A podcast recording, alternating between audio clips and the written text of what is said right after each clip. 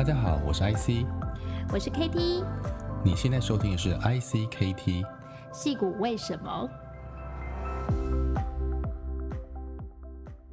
？Hello，大家好，我是 IC，我是 KT，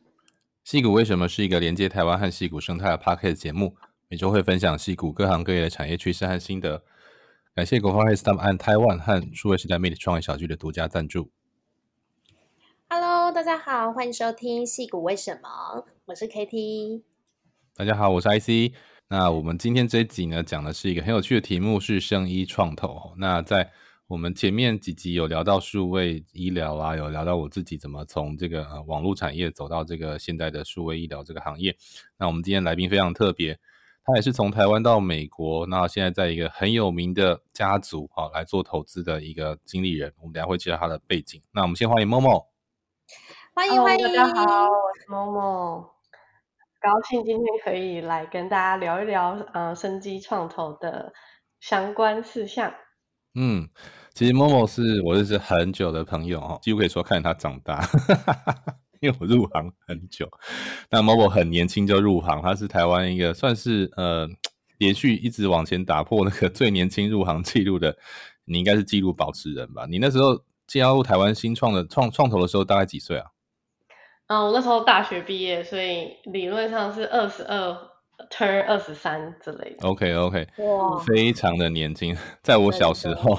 创投有一个行规是没有三十五岁，其实老板是不太会会会去招聘你的哈。那所以我是三十岁左右入行了，已经算是蛮特别。然后我一个学弟也是那个 Momo 的这个同事哈，Alan，以后肯定会请他来。他入行的时候应该是二十七八岁，那 Momo 打破了记录哈。那他后来又打破很多有趣的记录，但是好，我们先请 Momo 自我介绍吧。你怎么从台湾到美国，然后从一个呃深刻的背景，后来加入？我们知道你进入过管理顾问公司，还有这个现在的创投行业，跟大家介绍一下你怎么从台湾到美国吧。好，嗯、呃，我其实呃，谢谢 IC 的介绍。嗯，其实我觉得嗯，蛮阴错阳差的。呃，如果我现在看回去，当时最有、嗯意义的一件事应该是我大四出去交换学生，所以第一个出来美国的机会点就是大四的交换。哎，你大学念什么科系？我大学是念台大生化科技学系。嗯，就是以前的农化系吗？对，后来农化系就是改名成生化科技。其实大家觉得农化很土，会让台湾的生生科很多的这个前辈都是农业。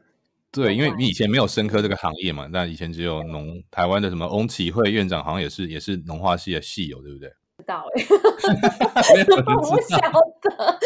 啊、没关系，没念过农化系。默默没有接话，因为我真的想说，到底是不是？我知道是了。说谁是翁启惠？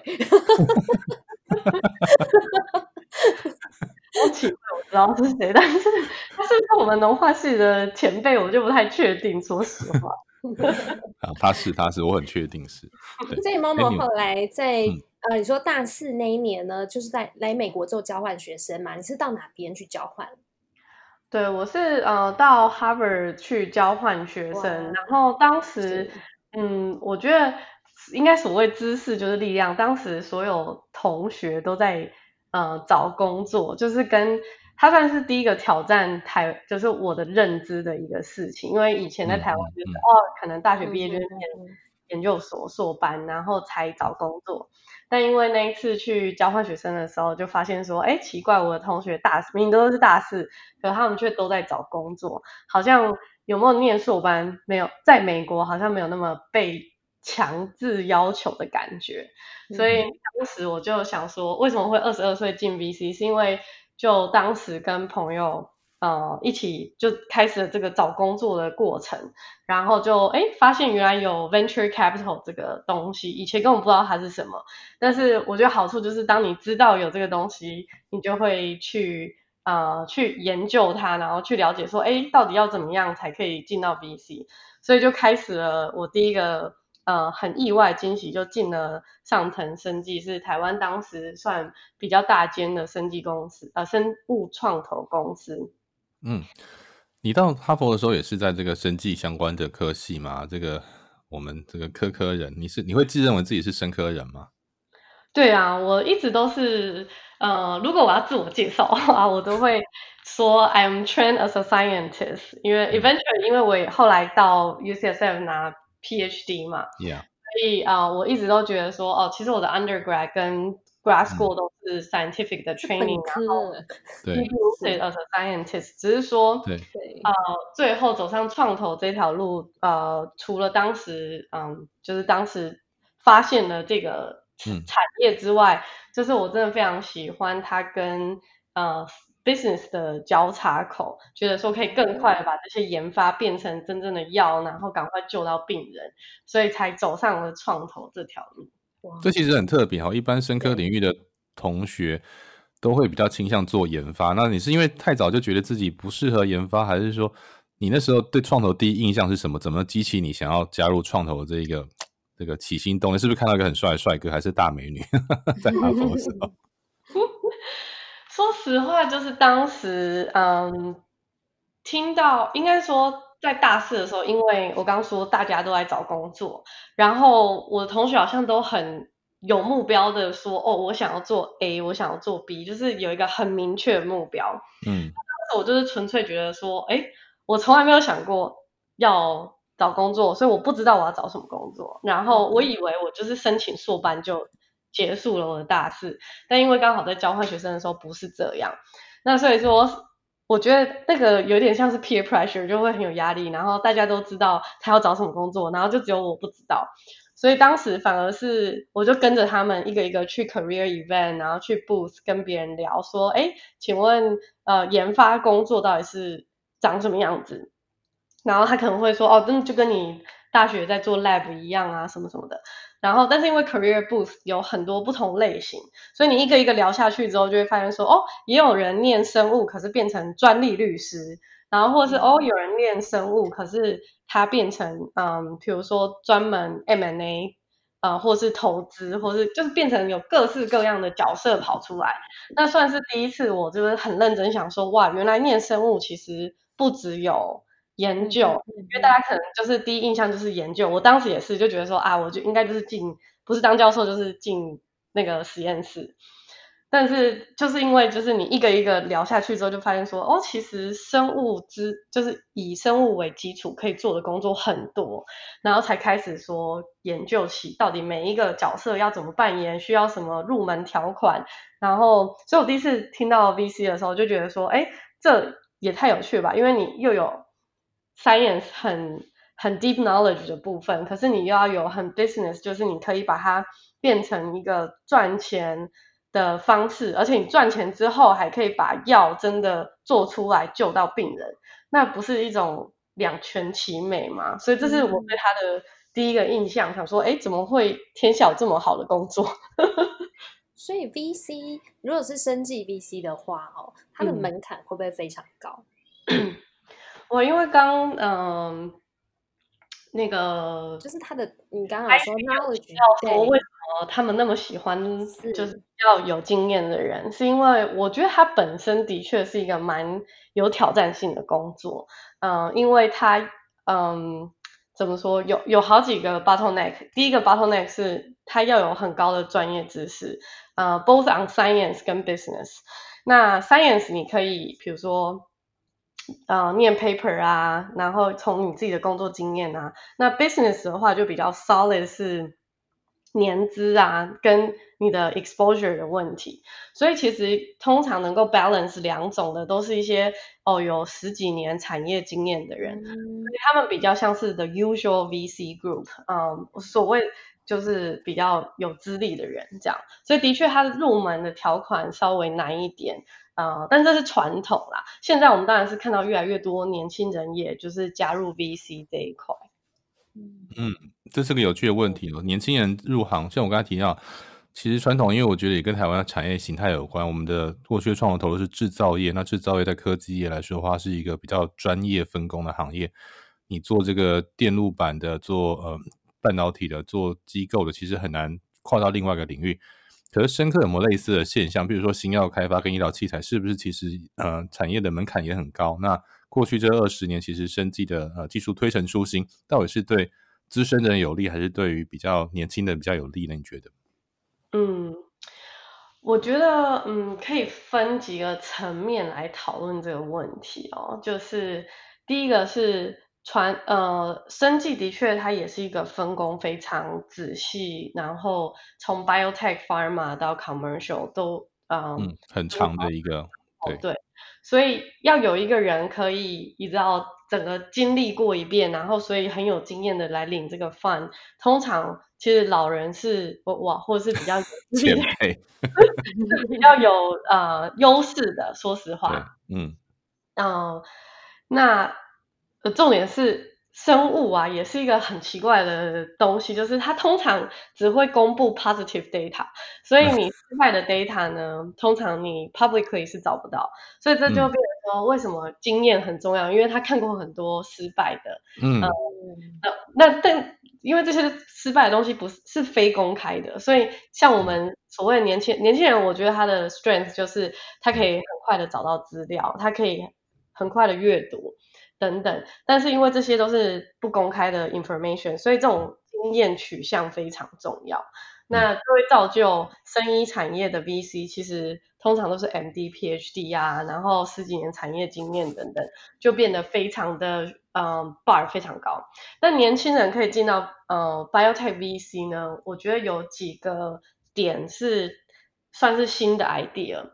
就是说第一个是以前还嗯。你可以想象说，这些私立的公呃私募的基金都是投 private 的公司，对。那 private 公司顾名思义就是它不会公开呃的去跟大家拿钱，不像买股票这么简单，有一个 single platform，嗯。所以通常都是要靠很很有经验的人呃认识一些特别的 network，然后才知道说哦原来那个公司存在，哦原来这个技术有被开发等等。那现在呢，因为我我真的是觉得网络的发达，所以年轻人其实更容易在比如说 PubMed 啊，或者是呃有名的 PI 去聊一聊，就发现说，哎，其实他不需要有特殊的 network 也可以 get into the game。所以我觉得这是有点像是呃 communication 变得很发达之后，其实年轻人是可以靠找资料跟、嗯、网络科技也改变了创投形态，某个角度来说，真的真的是这样，就是可以 overcompensate。呃，经验所带来的限制，这样。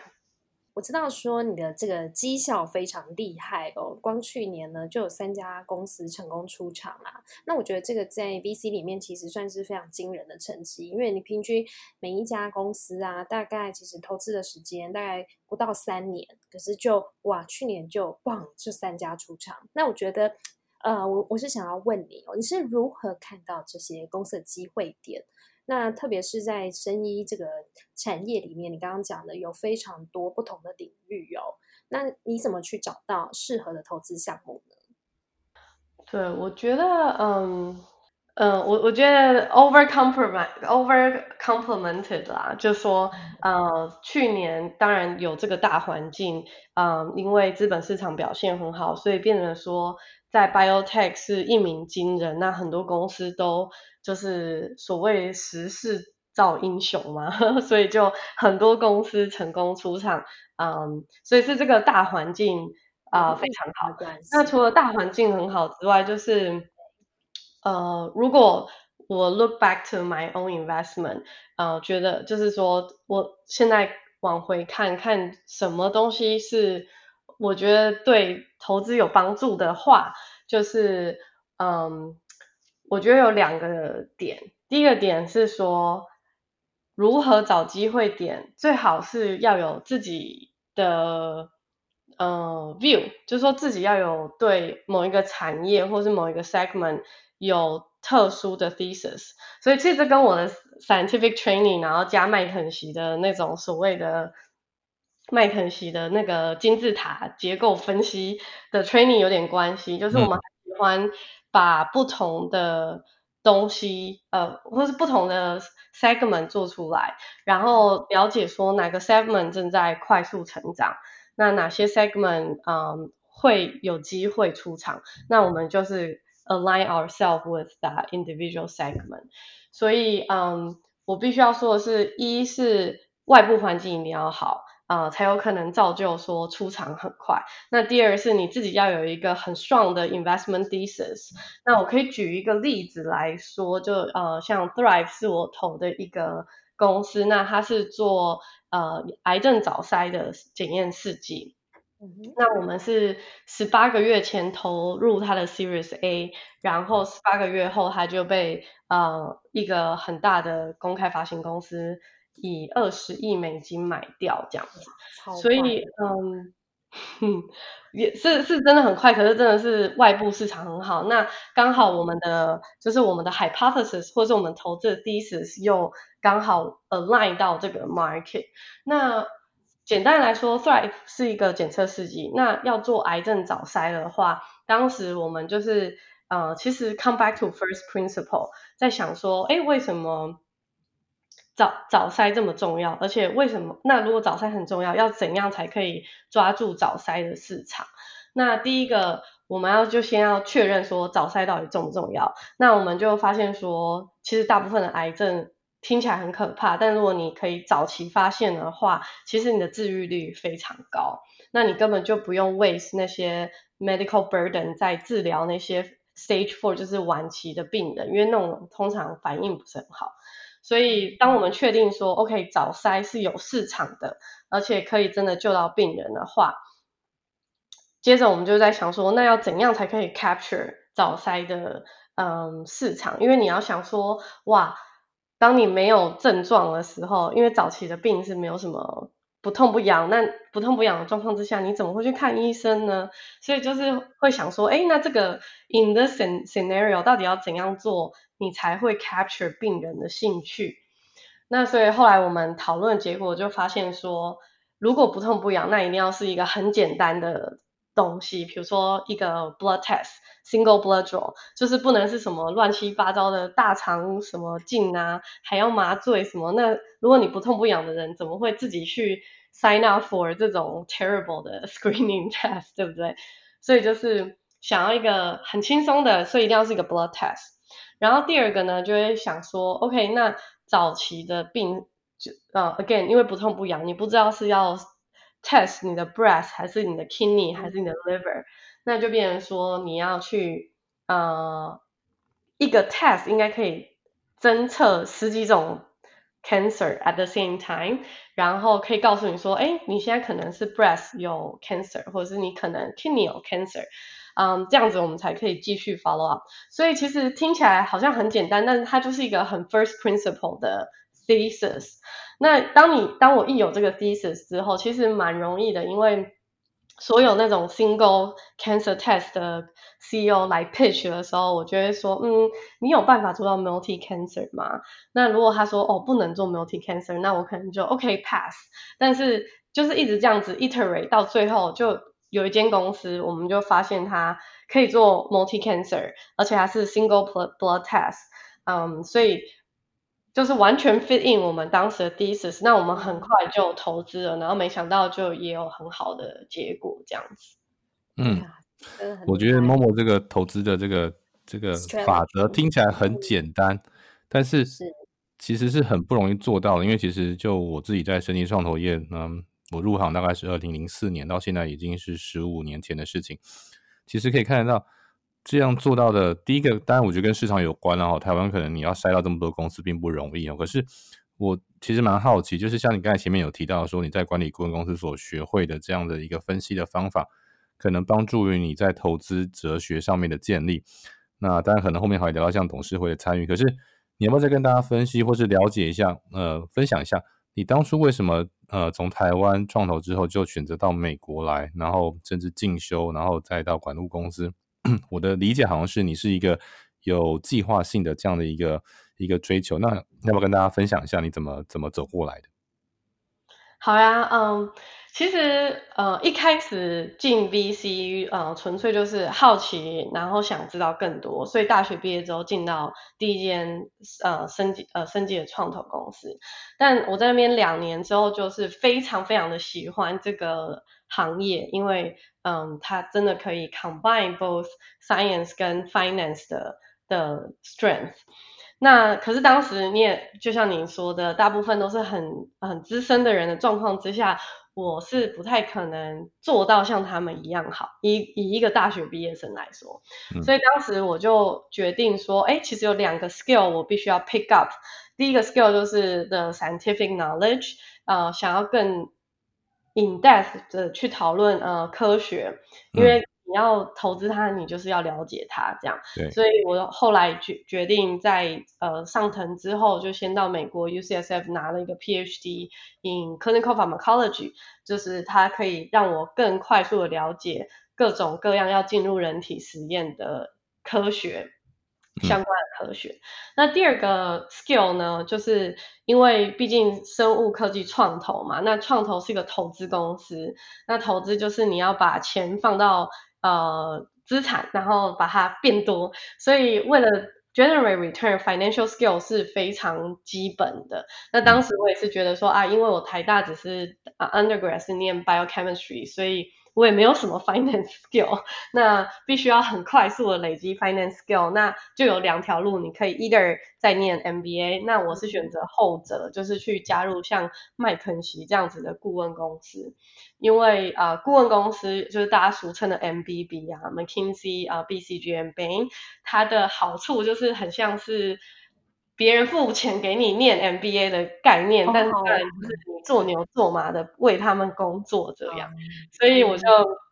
选了后者。那加入了麦肯锡的矽谷分公司，在 Palo Alto 啊，也是将近两年。那以当时进去，除了 pick up financial skill 之外，第二个很重要的，我觉得就是 really benefit my VC work 的，就是。我 serve 的 client 都是啊、呃、所谓 Fortune 500的 pharma company 啊、呃，都是药厂啊、医疗器材厂，然后都是嗯、呃、这这些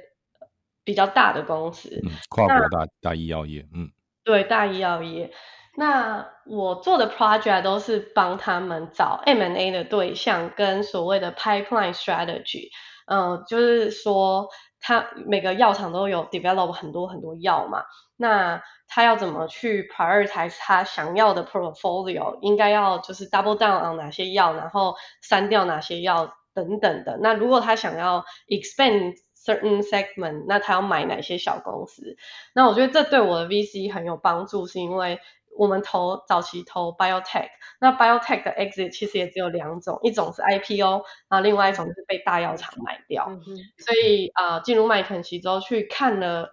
Pharma 怎么买公司，就很像就是了解，呃，你自己的客人，对不对？你要卖东西给他，那你了解他想买什么东西，那就会对你的投资蛮有帮助的。这样子，你这个几几乎乎也讲 讲出了台湾生技创投的痛点啊，就是我们对出厂这条路特别弱。那我仔细回想，台湾还好，真的没有像某某你这样的背景，就是从第一个台湾生技界，好像我不记得有管理顾问出身的。呃，VC 哦，可能都会进投行。那第二块是有博士进 V 进管顾，在台湾这条路也比较少哈。这个我觉得这是一个很有趣的。我自己自己知道，我其实，在博士之后念 MBA 有有去参考过。其实我也面试过，但是最后呃倒数第一关没有过。但是我对于管理顾问公司提供给 VC 这样的一个嗯很好，你已经你已经知道买买方的这个策略了，所以你在卖公司的时候，你就特别容易找到这条路。这其实提供我一个很好的解答，就是为什么台湾在生技创投出场路这么难走，其实跟我们人才的供应链很有关系哦。台湾 VC 的人才大概也都是生技业有创过业或投资经验，可是毕竟没有管理顾问或是药厂经验的人，你有没有这样的感受呢？嗯，其实因为 VC 还蛮 diversified 的，就是他有他收集各式各样的人才。有，就像你刚刚提到的，有投信出来的，然后有博士班出来的，然后有那种创业好几次很成功卖掉好多公司。我觉得美国是这样子的，在美国。对对对，在美国，对对对。所以我觉得这里还蛮呃 diversified 的。那台湾的话，呃，其实还。蛮，我我我看到的也是蛮多厉害的人，就说他们也是可能 MD PhD，然后产业经验很丰富。那当然，因为管顾这个产业本身在台湾，大概就是比较存在在你你所谓的那个制造业那边。电信业跟制造业只有这，还有金融业这三个行业而已。嗯、对对，的确说以顾以顾问公司的角色，然后在生技业的。这个在台湾的确是非常少见。呃，主要是因为顾客在台湾啊，顾客台湾没有买得起管理顾问公司服务的生技公司。有有小公司啊，可能没有 MBB，可是有那个当地的公司应该有。对，嗯，嗯，但是不会有 buyer 啊，就是你讲，就是从 buyer 的角度，就是像你刚才做这个生技公司去并购策略，这个这个服务在台湾应该应该没有管顾公司可以可以可以去 卖这个服务，因为没有没有买的人。对，因为这也跟市场蛮有关系的，因为药。药的研发花很多钱嘛，那不管你是在台湾研发还是在美国研发，你那个 cost 就是，嗯，呃，基本的 sunk cost 都都都在那里，这样可，所以就变成说，你如果是一个很大的 market，像美国有呃三百 M 人口，那这个药就 make a lot sense，因为它是很很大的 market，那你花很多钱研发一个药卖到大市场，就是可以。justify，但当你要花一样多的钱，或是 almost 一样多的钱，可是你最后只能卖给，比如说只有呃一千万人的小国家的话，那你就会觉得说啊，那可能就不去那里了这样。所以 multinational company 的 consideration 的确是以 market 为取向的，那就会变成说小国家，呃，就说人口比较少的国家，就通常真的是比较劣势。要不然就是变成说你的药物可能当刚开始你的市场就要把它放在是比如说大的市场，这样对于未来的出场是不是才比较有利？或者是说你可以找到比如说啊、呃、别的大的药厂做 joint venture，或是之后的比如说可以 sales channel，然后可以 license 这些药物的专利给他们。对，嗯，呀，这是。其实这是一个很好的问题，然后哦，我不确定要不要 go into so much detail，但是因为生物科技的供应链还蛮分工精确的，嗯、所以的确是有机会说你的 operation 跟呃 discovery 在台湾，但是如果你对美国的 regulatory path 跟美国市场 channel 很很熟，或是发码有关系的话，是可以做 alignment，因为 ultimately 如果你是 focus on U.S. market，啊、呃，可以以小 biotech 的方式跟美国的 big pharma 做 partnership licensing deal，然后甚至就进到美国的 channel 的市场，这是完全可行的这样。但是在台湾本身要 end to end 的话，的确是比较困难，因为就像刚提到的，如果你是 end to end 在台湾研发，然后嗯，然后要卖台只卖台湾市场的话，呃，一个药。美国有就是有一个 statistic 说，一个药的基本的 cost 研发的 cost 现在都已经要啊差不多五百个 M 美金，这还是低估的哦。From preclinical to phase three。前前后后可能要五百个 M，那所以如果你的成本是五百个 M 的话，那市场是不是就要比它大好多好多好多倍？你的投资才会回来，所以就变成说，在台湾要做 end to end 的确比较困难，可是你可以做其中几个呃 value creating 的 segment 这样子。嗯，这个部分其实可以参考，呃，对，五百个 N 是讲的五亿美金哈，米米米点五百个 million，补充一下那。这边你看过其他小国家，你有没有在美国评估过像以色列啦，或者是其他欧洲国家的这种呃 value creation 的这种 model 呢？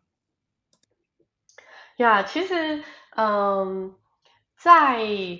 EU 的话，他们跟美国的沟通还蛮频繁的，因为呃，他们有个好处是因为他们有 EU 嘛，有联盟，嗯、所以他们还可以。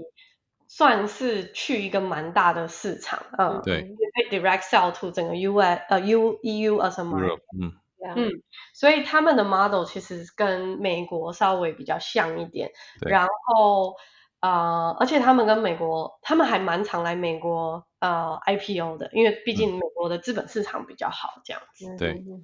那你自己现在是在这个呃 family office 啊，你要不要跟大家介绍一下你在什么样的一个 family office 啊，或者是嗯这样的一个投资机构？那跟一般的创投又有什么不一样？所谓的家族办公室这种投资形态？对，我觉得嗯所谓的 family office 通常嗯简简介一下，就是通常是由嗯就是某某一个。人人诶某一个家族吗？那他们用他们的家族的资产成立的投资公司这样子。那跟传统 VC 不一样的是，传统 VC 通常是有一群专业经理人，那他们跟比如说有钱人或是呃基金会或是呃银行、endowment 等等的。啊、呃，财务机构募资，然后募资之后由这些专业经经理人来管理，然后投资，这是传统的 venture capital fund。嗯，那 family office 的话，就是因为它是很像家族企业，可是它就反正是这个人所有的，比如说皇家、陈家这样子的 family office。那它比较有弹性，因为简单来说，因为是他自己的钱，所以他可以做他自己。觉得重要的事情，那简单来说，如果我们的 family off 我们的 family office 非常的注重，比如说 social justice 社会正义、社会公平，嗯、那我们就会特别把这个 element 融入我们的投资，比如说。呃，在美国，我们都知道说，其实大部分 CEO 还是以男性为主，或者是以白人为主。那我们就会特别的注注重说，诶，如果今天有一个公司，它是 female CEO，或是它是 minority 少数民族的呃脸孔的 CEO，那我们就特别愿意就是 support 他的公司等等，就是不不只是 financial return 是我们的主要目的这样子。呃，那 in contrast with conventional venture group，他们就会比较以 financial return 为主，就是我就是今天就是要赚钱，因为我帮别人管钱，我一定要帮他赚到钱，不然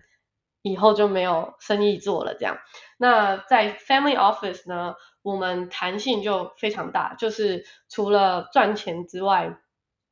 我们的 mission 就是要增加社会的公平。那我们做了很多事情都可以 along this line，所以包含呃，我们公司很特别，是我们有一个呃 philanthropic 的 donation 部分，就是说我们可以支持呃教授的研究。那这是呃就有点像是捐赠款，然后就是捐赠给他们做研究这样。那所以一方面可以支持他的研究，然后另外一方面我们投资的钱也都可以在就是 support 这些捐赠啊，所以就对我来说，我觉得这是很有意义的一件事情，因为呃我们大家都是 trainers scientist，那 scientist 就是会想要看到自己的研究成果真的被病人用到，那所以不仅仅是成立公司赚钱，而是真的从研究啊、研发，然后学术，然后成立公司等等各方面去 support 这个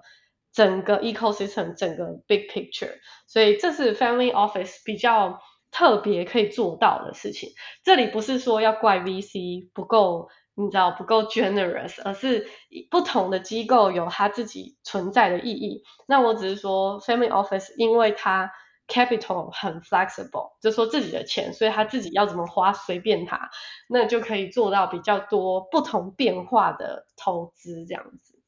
而且通常也没有十年的限制嘛，因为我知道大部分 VC 可能他们在呃签约跟那个 LP 签约的时候呢，可能就会说，可能十年的话，他们必须可能要 return 多少。的倍率的钱这样子，所以在 Family Office 也没有这样的限制，就变得说没有时间的压力，你们反而是可以看到更多觉得你说符合你们的 Mission drive driver，然后还有就是你们的这个符合社会正义的这些项目。没错，对，对，所以因为我们没有那个时间的压力，我们也没有 Return，就是说呃投资 Return。太大的压力还是有压力，只是说没有 conventional fund 那么大，所以我们就可以第一个 support 更早期的东西，那第二个可以 take on more risk。那通常，嗯，因为我们觉得这样真的能够帮到创业家，因为通常创业家在很早期的时候 risk 最高嘛，那所以最。多就最难募到资，因为他可能没有没有足够的 data，然后因为他没有钱，所以无法做那么多 data 等等，就是有点鸡生蛋，蛋生鸡。所以因为我们比较 flexible 的的 capital，所以我们可以更早的去 take on 他们的 risk，然后跟他们一起 share 这样子的过程。嗯，哎，所以 Momo，那像现在 COVID nineteen 的这个期间哦，我知道很多 VC 他们都觉得说，刚开始在做早期项目投资的时候，更相信的是这个 founder 本身的人格，还有你可能要面对面跟他 interview，才能感染到他本身的那种热情，他的一些能量哦。那像现在 COVID nineteen 的这个期间，你们没办法这样子面对面，是用远距的方式，你觉得这个会影响你在做投资的一些判断吗？嗯，我觉得生技可能稍微的跟呃 tech 不太一样，因为 tech 的呃 founders 通常需要比较有传染力，然后因为他们呃通常做的东西是一个 business model 或者是一个 direct to consumer sell。呃，跟市场比较有关。那生技比较特殊的点是说，我们是跟科学比较有关，因为生我们的 market 其实很清楚，我们的市场就是啊、呃，有人生病，那这些生病的人就是要用这个药或者这个医疗器材等等，就是说我们的市场其实是很明确的啊、不像说呃你在开发一个 I IoT 东西的时候，你不确定是不是有这个市场，所以。我们相对来说，并没有受到很多 COVID 的影响，因为我们还是以 science 为主的一种投资啊所以你知道，actually online 我们可以 still read the papers，然后 still question the scientific 啊、founders 等等诸如此类的，所以其实我觉得我们的产业在呃、COVID 期间受到影响比较小。那当然，呃。大家都说 VC 最看重的是团队，所以呃，我也非常同意，就是团队非常重要，就是 on top of science，团队很重要，所以你需要一点 face to face time，啊、呃，去更认识他们这样子。所以我觉得这一点的确在 COVID 是难的，可是现在因为网络实在太发达了，所以你可以随时 reference check 任何一个人，就是你可以很容易找到。哎，跟这个人以前口味过的人，所以大家要小心自己口味过的人，没有啦，所以很容易可以找到 reference，很重要。反 走过必留下痕迹，所以在这个声音产业里面又是、啊啊、呃更是哦。嗯，对，VC 跟 CEO 的圈子其实非常小，所以真的是反走过 必留下痕迹。那你有没有觉得，其实现在呃，这个 in person 跟这个 offline 的这个缺少，其实不只是说投资，你觉得在呃，就算同业啦，或者是其实美国的这种呃生活，对你来说造成什么样的？好像你之前也曾经这个 回到台湾，或者在远距哦，不是在原来居住地，那你觉得是不是其实真的是在家工作这个压力啦，还有这个可能开会速速度效率，你觉得是变好还是变差呢？我觉得以董事会来说呢，呃，因为因为以我的工作性质的话，嗯，比如说 science 的部分，我都是可以独立完成的，或是跟我自己的 team，我们就是念念 paper 啊，expert call 啊，这些都是就是不管是在家还是在办公室都独立完成，所以这一点就完全没有影响。另外一个我们刚刚有提到就是跟 CEO 这个互动的部分。也许会受到一点影响，但是有别的方式可以 compensate。那我觉得另外一个部分就是，我们通常投资完之后会坐在董事会上。那董事会是呃跟公司一起成长，然后而且做做重要 decision 的地方。那通常董事会是最需要，我觉得是最需要 face to face 的一个会议啊，嗯呃，因为有很多 dynamic to manage。啊，然后你要 like read between the lines and all that stuff，所以其实我觉得以董事会来说，嗯，算是受到 COVID 影响比较大的，因为呃，你就比较没有办法那么快速的呃了解呃现就是大家的 agenda，因为你你也用过 Zoom 开会，你应该也知道说，呃，大家以前那种很 natural 的呃 conversation flow，其实在 Zoom 上面是很难被 replicate 的，因为你就是要一个人讲话，然后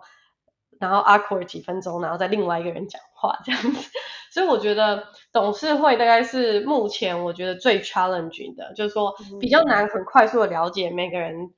在想什么跟 agenda。那别人说 offline 的确要花更多的时间，呃，用 offline 的时候一个一个私底下的去 sync up，然后去 under understand 大家自己的想大家的想法跟 agenda，那最后才可以更有效率的在董事会讨论。所以我觉得就董事会这件事来说，的确是呃 double the work，嗯。对，而且董事啊，我知道，就是你说你有三，目前现在管理上是本来是六家，但是那个去年出厂了三家嘛，所以现在呃投后管理这一块，其实对于 VC 也是非常重要的，因为等于是在董事会，你们是要能够来协助被投资的公司，可能做一些 decision 哦、呃，然后建议他们一些事情，所以像这个部分的话。嗯、呃，你觉得 Momo？你觉得在董事会这个上面，VC 的角色呢？呃、嗯，你怎么来看待？对，我觉得如如果嗯，创业家在找所谓的董事的话，嗯、呃，通常我的推荐是说找三个方向。第一个是嗯呃，这个是生技 specific 啊，呃，第一个是早期研发的公司。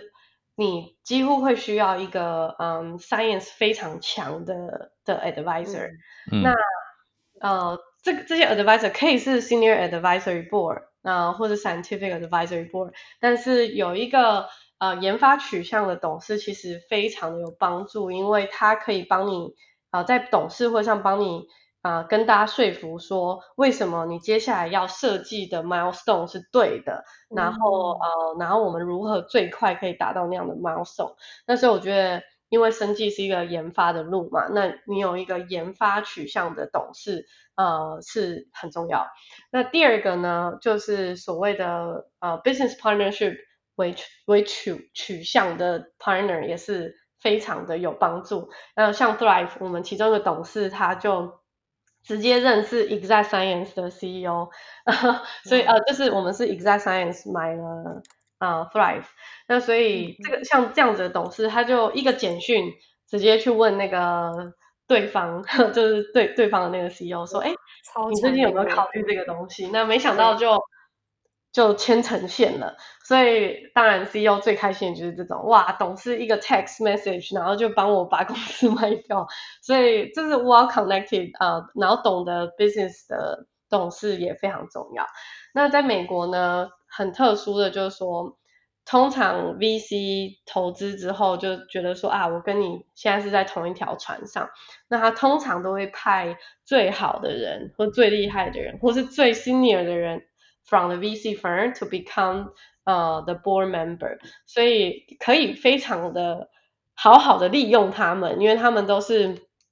看过非常非常多 deal，然后呃产业经验非常丰富的的人才会 present VC，所以我是非常推荐说，呃，当你有一个好的 VC 的时候，好好的利用他们派给你的 managing partner 来当你的 thought。那 lastly 就是 well connected 的。董事绝对可以帮你介绍很多人，因为 by the end of the day 这是一个 business 嘛，所以不管你是要找 management team，还是说你要找 finance，你要找 crossover fund，你要呃什么样的，只要有个好的 network 的董事，他都可以帮你事半功倍这样子。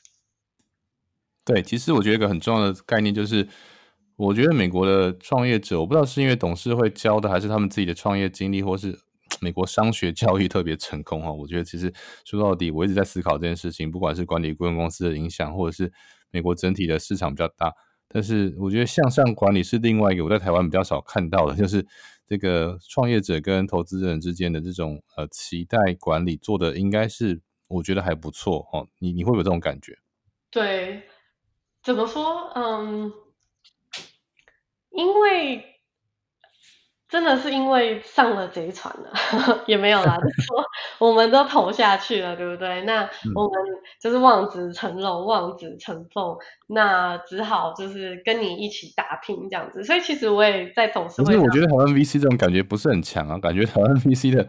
就是是不是台湾人那种出钱是老大的心态特别明显，就觉得好像每次我小小时候担任台湾 VC 去去看公司开董事会，都觉得我的同同老板或同事们都是。都是一副觉得你欠我钱的感觉。我是说财报呢？财报呢？对，就是需要财报，然后问 哎，什么时候上市啊？什么时候交出报告来？哎，可是总在美国感觉好像是大家就像你讲的，就是这到底是文化差异，还是还是产业的特性，还是说，就我一直在研究这个问题，这是教育还是产业氛围，还是说这这到底是学得来还学不来，还是真的没救了？还是民间的文化？对，我我觉得可能跟产业。链真的非常有关，因为如果我是这样猜想啦，I'm not an expert，但是不会不会不会，我们我们就是讨论问题而已，嗯，对，因为 manufacturing 是台湾立国的工工业嘛，所以呃 manufacturing 比较重要的是 return，就是说你卖多少，然后你的泵表是什么，就是你的 cost structure 啊，然后你的 revenue 啊，多少 account payable 这类的。所以就说他对生意是蛮一拍两瞪眼的。你卖一个 chip 就是卖一个 chip，对不对？那呃，这个财报等于你的公司的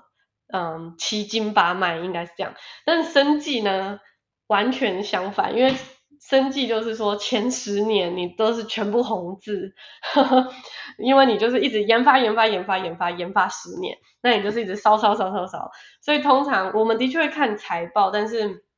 它不代表公司会成功或失败，因为重要的是你烧了那些钱，你弄了那些红字，你研发有没有真的变成一个成果，变成一个 value inflection point。所以我觉得第一个是可能产业的观念不太一样，我们生计就没有所谓的啊成本是这样子，然后你卖一个药赚多少钱。那因为前面全部都是研发，所以可能只看财报也没有什么好看的，嗯、反而是 反而是要讨论说，哎，你那个动物实验怎么设计，然后哎，人体实验怎么设计这样子。对，哦，那我们今天呢，非常谢谢 Momo 的精彩分享哦，真的让我们一窥这个美国生医创投这个产业经验。对，哇，发现说这个水真的很深哦。那还有就是，Momo 也分享了很多家族创投基金的运作方式。那如果大家还有任何问题呢，想要讨论，都欢迎到矽谷为什么的 Facebook 粉丝粉丝页，然后也可以到我们的各个 Podcast 的平台留言给我们哦。也请大家多多按赞，分享给身边的亲朋好友。我们的 iTunes、Spotify 三号，还有我们的社团台西交流平台，在脸书上也可以找到我们。欢迎大家收听呃我们之前的节目，那也欢迎继续锁定我们节目往后收听。那再次感谢感谢国发会 Startup Island 台湾和数位时代创业小聚 Meet 的独家赞助。那各位听众，我们下周再见喽！好，拜拜，谢谢 Momo，拜拜，拜拜。